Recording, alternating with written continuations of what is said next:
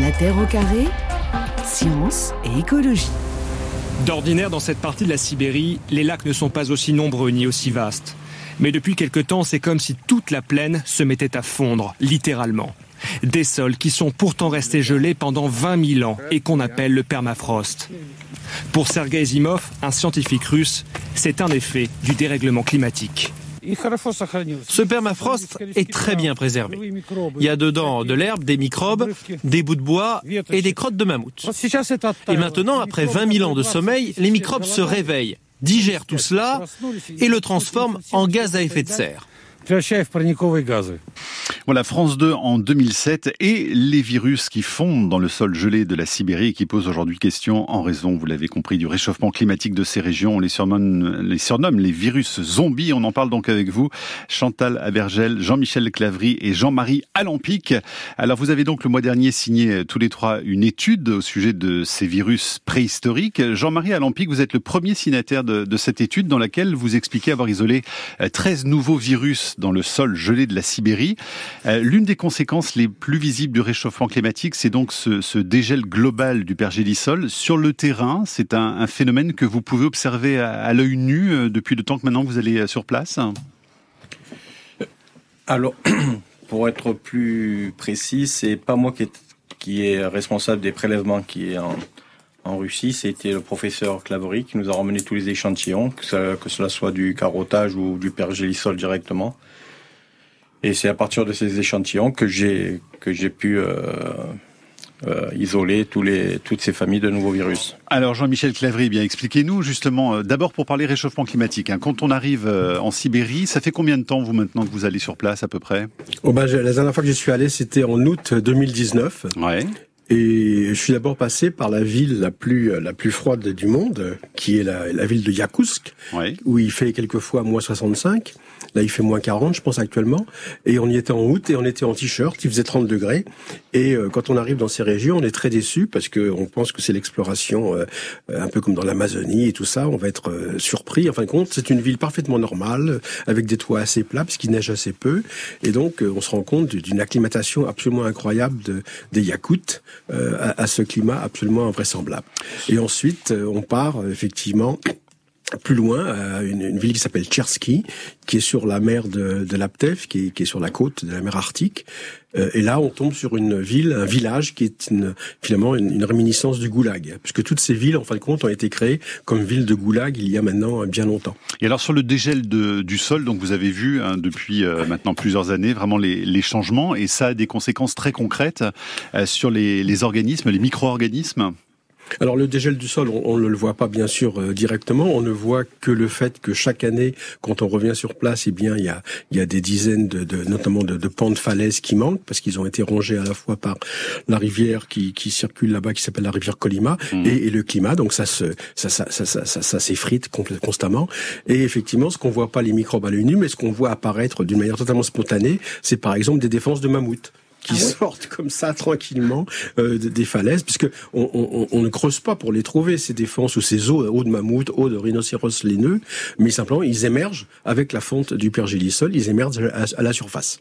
Donc on se rend bien compte qu'il se passe quelque chose. Et justement, Chantal Abergel, qu'est-ce qui se passe précisément quand on a cet effet euh, du dégel là de ce pergélisol sur les, les micro-organismes? Qu'est-ce que ça entraîne comme euh, conséquence?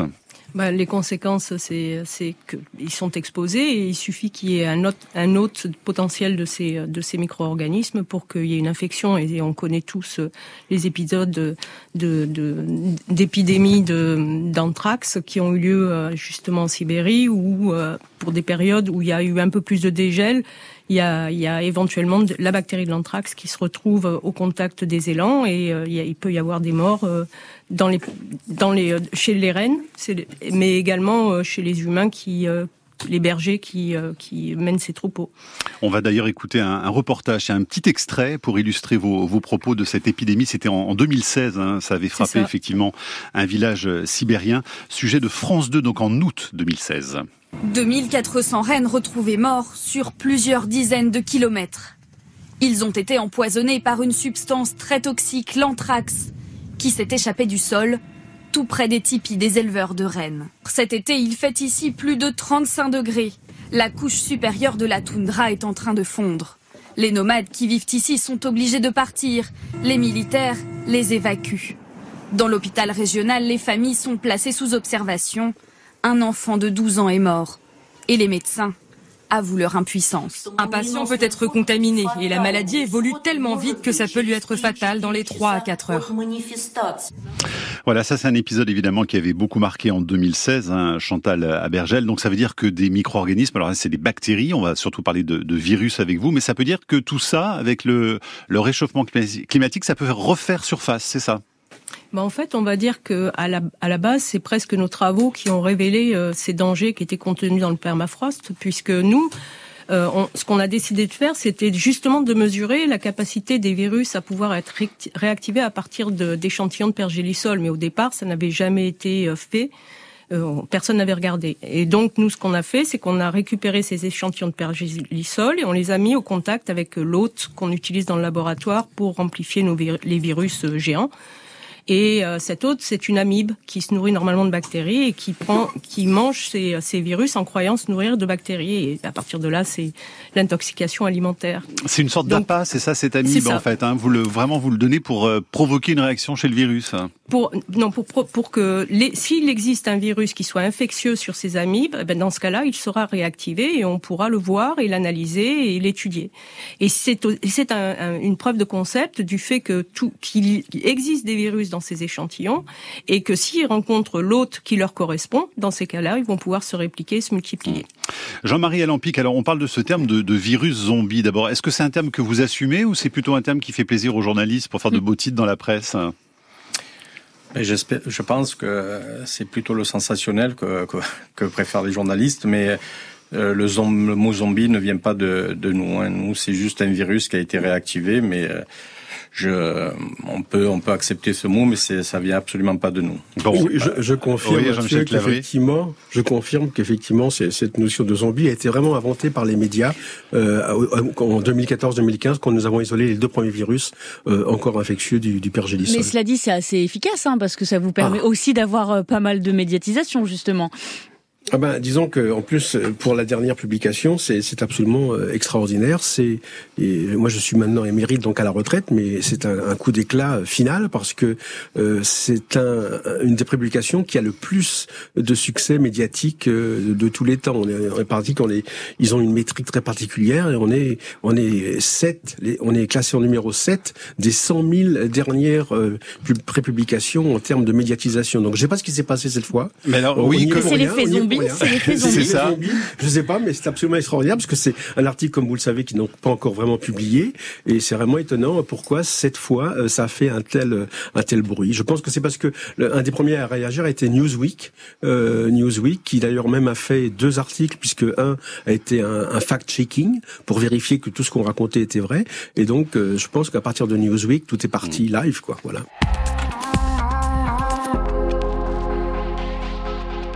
Un virus géant, vieux de 32 000 ans, découvert en Sibérie par une équipe de chercheurs marseillais. Une prestigieuse revue scientifique américaine s'en est fait l'écho. donc là, on voit les virus. Et ça, c'est le Presque aussi gros qu'une bactérie. Sans danger pour l'espèce animale, mais capable d'infecter les amibes malgré ses 30 000 ans, voici le troisième virus géant, le pitovirus. Identifié à Marseille, comme les deux précédents, les trois virus géants pourraient avoir des frères. Pourquoi on ne pourrait pas en imaginer euh, des dizaines de milliers qu'on connaîtra peut-être jamais mais euh, ça me semble évident. C'est comme même pour les plus petits virus, c'est, certain qu'on connaît pas, euh, connaît pas tout. Voilà, Soir 3 euh, Provence-Alpes euh, en 2014 avec votre équipe de Marseille, Chantal Abergel, Jean-Michel Clavry et Jean-Marie êtes nos invités donc en, duplex de France Bleu Provence. On va parler donc de ces virus zombies, mais également donc de virus géants. Et euh, Jean-Michel Clavry, est-ce que dans vos virus zombies, vous avez justement découvert des virus géants? Racontez-nous un petit peu ce qu'il y a dans votre filet de pêche. Alors le, le, principe de, nos, de, de notre euh, travail, c'est d'aller rechercher des virus qui sont euh, encore infectieux. C'est d'ailleurs les seuls qu'on peut voir, mais pour ça, il faut leur proposer une cellule qui, sont capa qui est capable de les accueillir. Et donc on a choisi les amibes parce que les amibes sont extrêmement éloignés de tout ce qui est animal, humain ou même plante, et donc il y a très peu de chances qu'un virus capable d'infecter une amibe soit dangereux pour soit un animal, soit un humain, soit une plante. Et donc en fin de compte, on utilise ces amibes comme APA, effectivement, puisque donc on ne peut détecter que les virus qui sont encore infectieux, puisque les virus qui seraient morts, on, ne les verrait pas se multiplier. Et donc, en fin de compte, il se trouve, mais ça c'est c'est quelque chose d'à côté, c'est qu'il se trouve que la plupart des virus qui infectent les amibes sont des virus effectivement géants. Euh, encore une fois, comme l'a expliqué, je pense Chantal, la raison c'est parce que euh, les, virus infectent l'amibe euh, sous forme d'une espèce d'intoxication alimentaire, donc ils se font passer pour des bactéries, donc ils sont forcément très gros pour éveiller l'intérêt de l'amibe, si vous voulez. Donc les amibes se précipitent dessus parce qu'ils ressemblent à des bactéries, et une fois qu'ils sont dans l'amibe, eh bien ils deviennent des virus classiques et, tuent l'amibe. Très gros, c'est comment Chantal Abergel, un virus très gros? Eh ben, C'est de l'ordre du micromètre, ce qui est ce qui ce qui est à peu près, je dirais, un quart de ce qu'on peut d'une bactérie, plus ou moins. Mais ça peut se voir à l'œil nu ou pas pour euh, Non, pas du tout. ça, se voit, ça se voit, ça se voit au microscope optique et aucun, alors que les virus standards ne se voient qu'au microscope électronique. Donc on est vraiment, euh, par exemple, au microscope optique, on observe des cellules, on, très facilement. Ben là, ces virus, on les voit même à l'intérieur des cellules, on est capable de reconnaître les particules. Et dans ces 13 virus très anciens là que vous venez d'isoler, est-ce qu'il y avait des géants alors, Chantal Abergel Il y avait quasiment que des géants. Ouais. et quel âge ont-ils alors ces virus euh, qui viennent de la préhistoire Le plus vieux a presque 50 000 ans. Ouais. Et lui, il est géant ou pas? Oui, ça, il fait partie des virus géants, oui. D'accord. Euh, et euh, pour l'instant, de ce travail, il n'y a eu aucun nouveau virus dans le sens où il existe des équivalents modernes de ces, de ces familles de virus, mais ce sont quand même des, des, des vieux virus puisqu'ils ont, ils ont au moins 10 000 ans pour, pour l'ensemble. Et comment on fait pour dater l'âge d'un virus? Comment vous y prenez alors exactement? Ben, on date l'échantillon en fait. C'est l'échantillon de pergélisol qui est daté et comme euh, le, virus est extrait de cet échantillon, euh, on, on, extrapole la datation de l'échantillon au virus. Ça veut dire qu'il y a très peu de temps, Jean-Michel Clavry, on connaissait pas du tout l'existence sur Terre de virus géants. Ça a été vraiment une, une découverte, ça?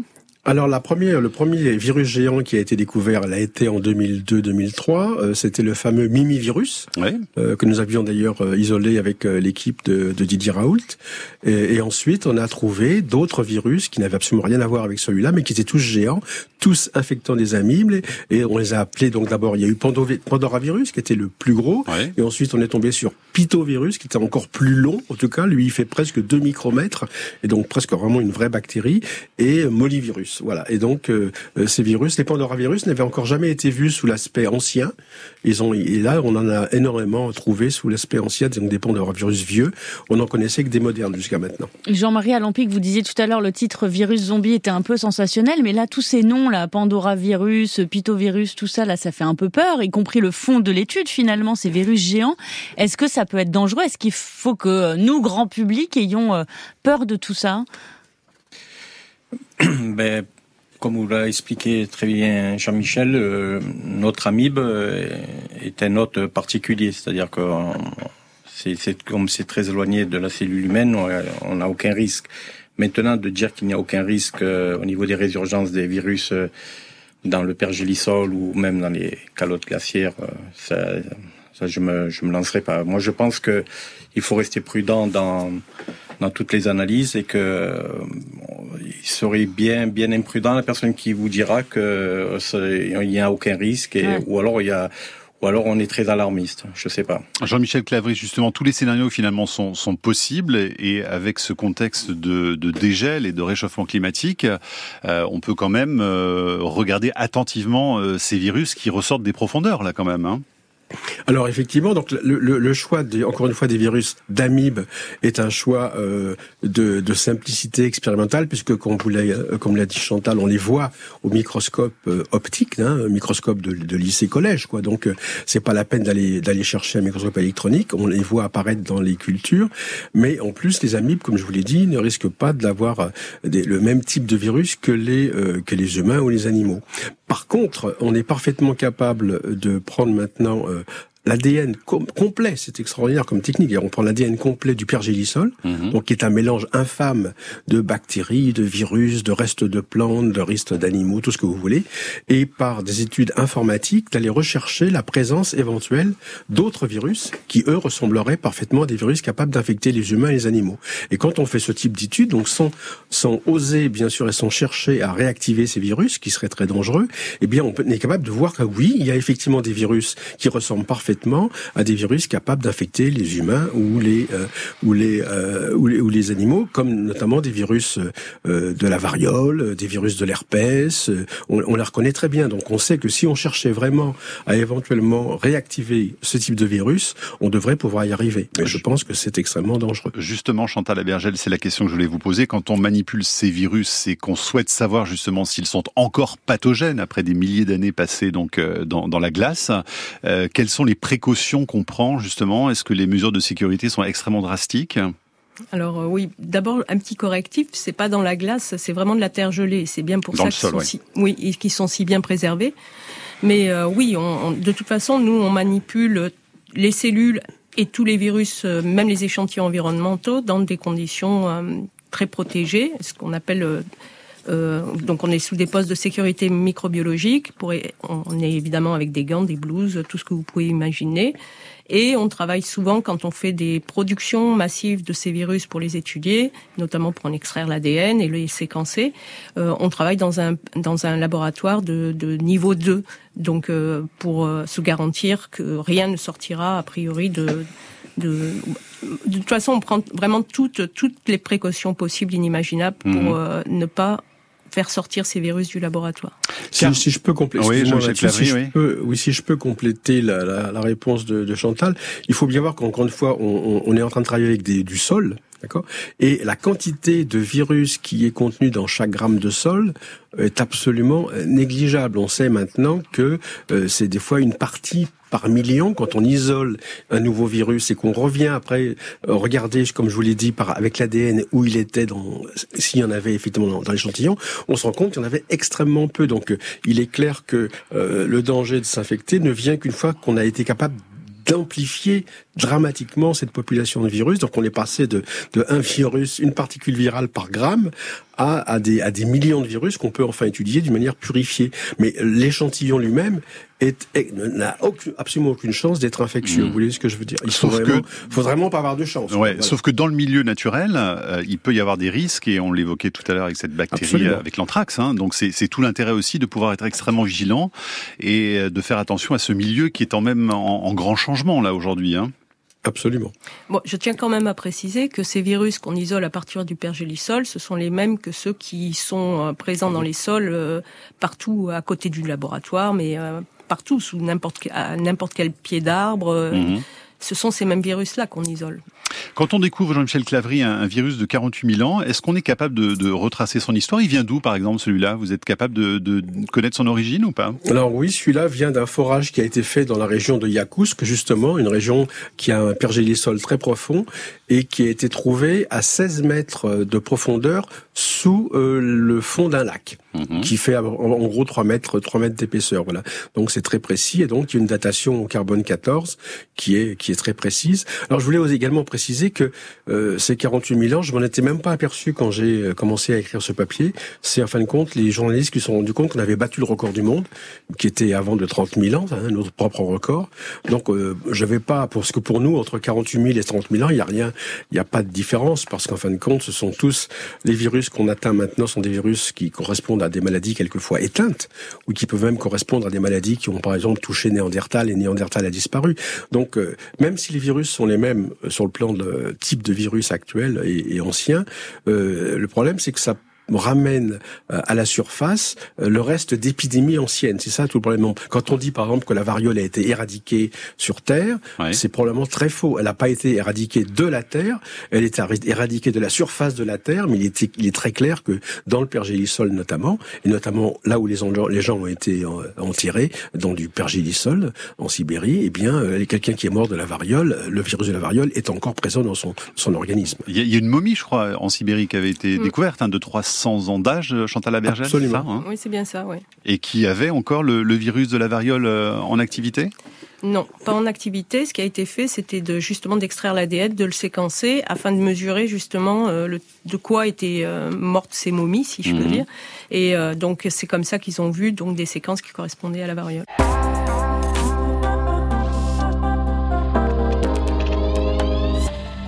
En amont de cette ancienne cité minière, quelques tombes un peu spéciales reposent ici depuis un siècle. Aujourd'hui, sous l'œil vigilant du pasteur. Nous sommes au cimetière de Longyearbyen. Et voilà ces croix un, peu particulières. C'est un endroit paisible. Et voilà les tombes de l'époque de la grippe espagnole. La grippe espagnole, virus redouté qui a tué au moins 20 millions de personnes en un an après la Première Guerre mondiale, dont 7 jeunes mineurs à Longyearbyen. Leur corps attire les scientifiques. En 1998, un groupe de chercheurs a prélevé des échantillons sans retrouver de traces de virus pour l'instant. Mais aujourd'hui, à cause du changement climatique, ces tombes pourraient refaire surface dans l'archipel du Svalbard, donc en Norvège, pour euh, parler des virus zombies dans le dossier de la Terre au carré avec nos invités Jean-Michel Clavry, Chantal Abergel, Jean-Marie Alampic. Euh, Jean-Michel Clavry, justement, là, il y avait l'exemple de, la grippe espagnole, donc il y a maintenant un peu plus d'un siècle. Est-ce qu'on pourrait quand même imaginer que euh, ce virus soit réactivé ou pas? L'exemple, par exemple, de, de ces tombes là dans ce cimetière de l'Arctique? Alors, il faut bien voir qu'il y a deux types de, de, virus. Il y a les virus dont le génome, dont les gènes sont codés par de l'ARN, et les autres euh, qui sont codés par de l'ADN. Euh, les virus ARN sont a priori beaucoup plus euh, fragiles parce que leur génome est beaucoup plus fragile que, que l'ADN. Et donc, euh, on pense que ça sera en principe plus difficile pour un virus ARN de survivre à de, longues années de congélation. Mais il faut bien dire que personne euh, ne cherche véritablement à réactiver ces virus, encore une fois, pour des dangers euh, clair et immédiat. Par contre, ce qui a été fait dans le cas du virus dont vous parlez, c'est qu'on a trouvé, en fin de compte, des traces de ces séquences d'ARN et que sa séquence a été reconstituée en laboratoire. Et ça, il y a même beaucoup de virologues qui pensent que c'était pas forcément une très bonne idée. Ouais, c'était de l'ARN du virus, donc de cette grippe, à partir, je crois, d'une biopsie congelée dans le poumon d'une des victimes enterrées dans le pergélisol en 1918, hein, c'est ça C'est ça, exactement. Une affaire compliquée, voilà. Mais qu'est-ce qu'on apprend justement quand on découvre cet ARN du, du virus là? Qu'est-ce que, à quoi ça peut servir finalement? Alors ça peut servir à comprendre qu'est-ce qui faisait que ce virus était a priori beaucoup plus létal, beaucoup plus dangereux que les virus de la grippe habituelle. Mhm. En comparant les séquences avec des virus modernes par exemple. Camille, des questions des auditeurs. Oui, Claire Via nous écrit, vous dites que vous ne trouvez que des virus géants dans vos échantillons. Est-ce que ça veut dire qu'il n'y avait que des virus géants à cette époque? Non, on va peut-être la rassurer. Qui veut le faire? Moi, je peux le faire. Chantal Abergel. Non, bien sûr que non. Oui, euh, il, y a, il y a, en fait dans ces échantillons, il y a tous les types de virus possibles, inimaginables, puisque ça, on le voit grâce aux études de métagénomique mentionnées par Jean-Michel euh, tout à l'heure. Et euh, ces virus géants, c'est une spécificité, je dirais plutôt de l'autre, l'amibe, qui est un organisme unicellulaire, donc une seule cellule, et probablement que des virus aussi gros que ça auraient du mal à se propager dans un organisme multicellulaire, justement en raison de la taille des particules qui, qui risquent de gêner euh, la circulation, si je peux dire. Et Françoise euh, envoie une autre question. Est-ce qu'il n'y a pas des bonnes choses qui pourraient surgir de la fonte de ce pergélisol? Jean-Marie Alampic, quand vous euh, étudiez, analysez les, les, échantillons, vous disiez que vous rapporte Jean-Michel Clavry. Est-ce qu'il n'y a pas des choses qui vous surprennent, que vous trouvez qui ne sont pas des virus? Ben, lorsque l'on remet en suspension tous ces échantillons, on découvre énormément de choses. Après, euh, il y a, si on veut rester honnête, il y a beaucoup, beaucoup de choses dont on ne comprend pas le, ni la provenance, ni même l'utilité. Mais un petit truc un peu poétique, vous avez pas un petit souvenir, quelque chose pour nous faire un peu rêver aussi quand même? Alors une fois, j'ai vu euh, une bactérie me faire coucou, mais ah oui, comment?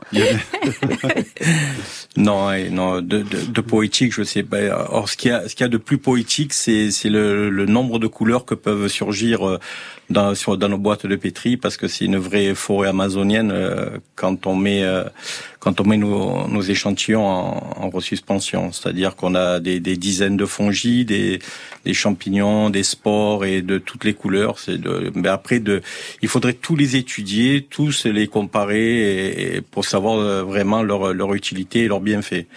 Pour l'instant, nous nous concentrons sur les virus, les virophages et et c'est tout. Chantal Labergel, quand vous découvrez ces virus euh, géants, là, les, les tout tout premiers, euh, qu'est-ce que ça change pour l'histoire du vivant finalement? C'est une petite révolution quand même dans ce domaine? Ça a beaucoup de conséquences dans la perception déjà qu'on a des, euh, des, virus, où on a tendance à considérer que le virus c'est juste la particule virale, qui n'est en fait que le véhicule, le véhicule pour propager le génome du virus. Et euh, on, maintenant, on, on, a une pleine conscience du fait que ce sont des micro-organismes qui sont des parasites obligatoires, ça c'est certain. Mhm. Mais c'est vraiment des, des, des structures qui se développent à l'intérieur de la cellule et qui ressemble à tout à la vie quoi c'est de la vie c'est de la vie qui se développe à l'intérieur des cellules donc en effet ça c'est un point important parce qu'on a dénié toujours euh, le statut de vivant au virus parce que les particules virales sont inertes mais euh, dans les faits, on n'a jamais dénié aux parasites intracellulaires euh, obligatoires, qu'ils soient eucaryotes ou, ou, bactériens, le statut de vivant, bien qu'ils soient aussi des parasites. Mhm. Donc il y a quelque part une frontière qui est en train maintenant de, de disparaître. Euh, et, et, je pense que à terme, ça, tout le monde ça, considérera que les virus, en effet, font partie du vivant. De toute façon, ils ont une contribution euh, essentielle à la vie et euh, probablement sont à la racine aussi euh, de l'émergence de la vie sur Terre. Jean-Michel Clavry, euh, Jean-Marie Alampic parlait de cette forêt vierge là, de cette jungle des, des virus. Ça veut dire qu'il y a une très très grande diversité, qu'on est loin effectivement de, de, tout connaître. Mais vous arrivez quand même ces nouveaux virus là que vous découvrez à les, à les classer par famille ou comment vous faites?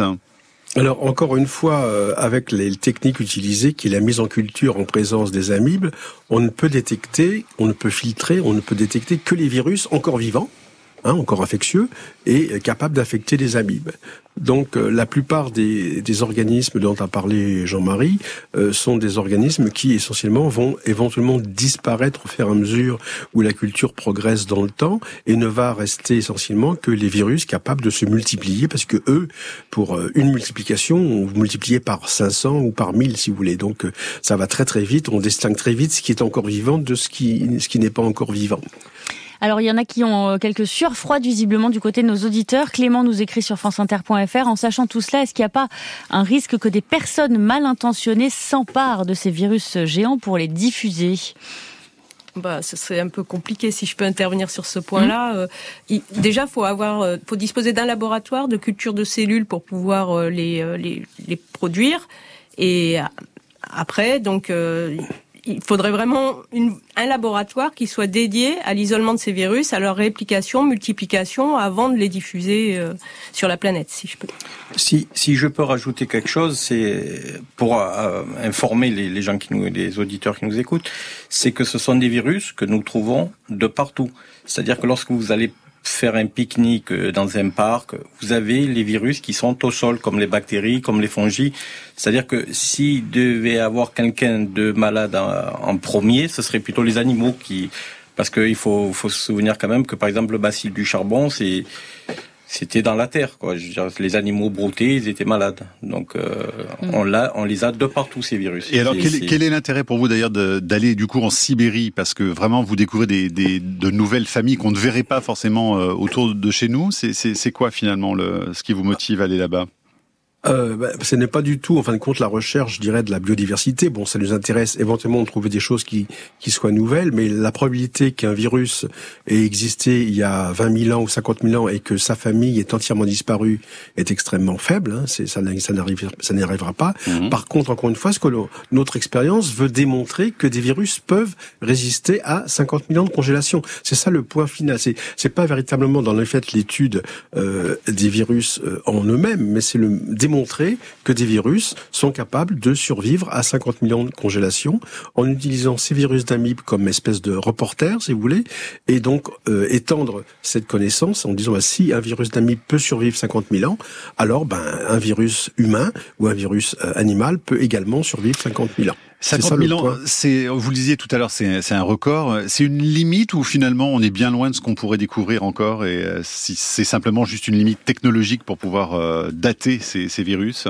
Alors c'est une très bonne question. C'est effectivement une technique absolument, une limitation purement technique qui provient du fait que les datations euh, sont faites au carbone 14 et que c'est la limite de la technique parce que le carbone 14 euh, diminue d'un facteur 2 tous les 5000 ans, je pense. Au bout d'un mois, il ne reste plus assez pour qu'on puisse dater. Mais il est bien évident qu'il euh, n'y a aucune limite physiologique, je dirais, et que euh, on pourra probablement, on pourrait probablement euh, trouver des virus qui sont vieux de 100 000 ans, 200 000 ans, 300 000 ans. Il y a jusqu'à un million d'années de permafrost dans certaines régions de la Sibérie. Donc je vous laisse à penser de quel type euh, d'espèces, d'animaux ou de, de, de pouvaient éventuellement être infectés par des virus il y a un million d'années. Un million d'années, Jean-Michel Clavry, ça représente quelle épaisseur du sol gelé, justement, en Sibérie? Euh, À peu près un kilomètre.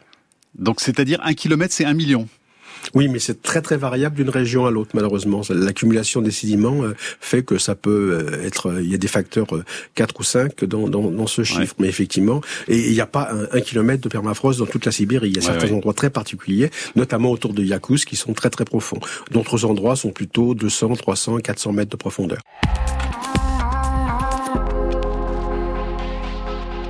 Jean-Michel Clavry, Chantal Abergel, Jean-Marie Alampic avec nous encore pendant quelques minutes pour parler de ces virus euh, zombies.